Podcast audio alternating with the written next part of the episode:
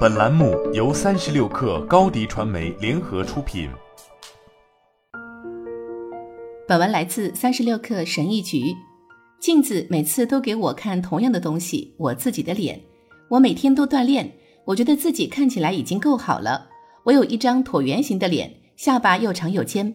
我的眼睛很小，睫毛又短又细。我的鼻子和嘴巴也很小，别人都说我很匀称。有时候我发现自己看上去既无趣又疲惫。昨晚做的噩梦都写在了脸上。我正在学着更适应自己的身体，所以这些天我都挺喜欢自己的样子。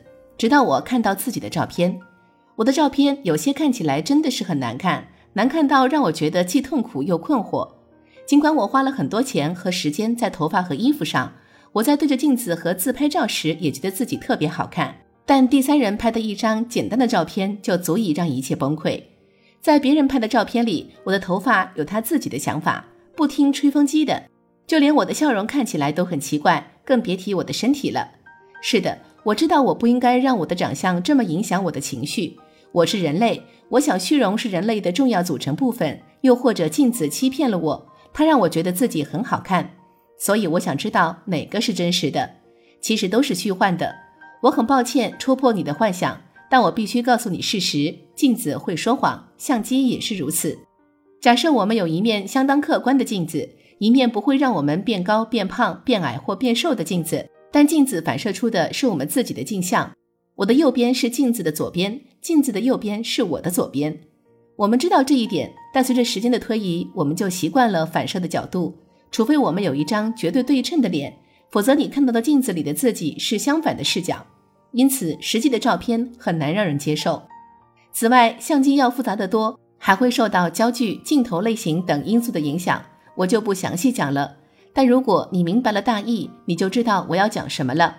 而且，我非常相信，人类的每件事都掺杂着心理因素。我们如何看待自己与身体本身属性有很大关系，这是没错的。但这与我们的情绪、思想状态以及我们认为别人如何看待我们更有关系。反过来，别人如何看待我们，又会受到我们对他们的行为的影响。今天早上，我做了一个快速测试，我让最亲密的朋友和家人告诉我，当他们想到我时，脑海中浮现的第一个画面是什么。我得到了一系列有趣的答案。大多数人说他们会想到一张笑脸，一个温暖的拥抱，或者我做的傻傻的表情的脸。有几个人说我在想象中是在炫耀自己的新发型。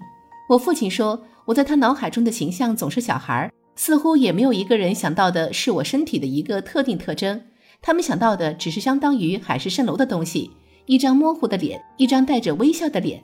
这些都是爱我的人。如果我跟他们吵架了，也许他们会换个方式描述我。下次我再试试。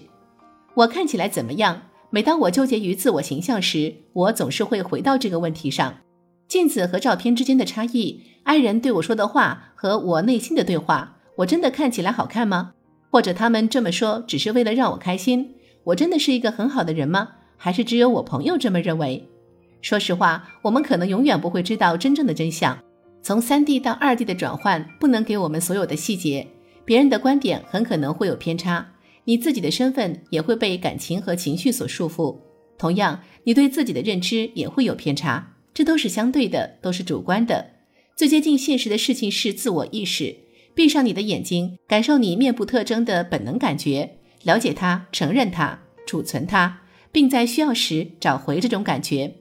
下次当你看一张照片，感受一种强烈的情感时，无论这种情感是好是坏，花点时间告诉自己，你所看到的并不是全部。当时你可能喜欢它，也可能讨厌它，但你可以带着怀旧或美好的回忆回头看它。我们的外表和观点会随着时间的推移而改变和进化。而这个过程中，我们也可以学会客观并欣赏整个自我。好了，本期节目就是这样，下期节目我们不见不散。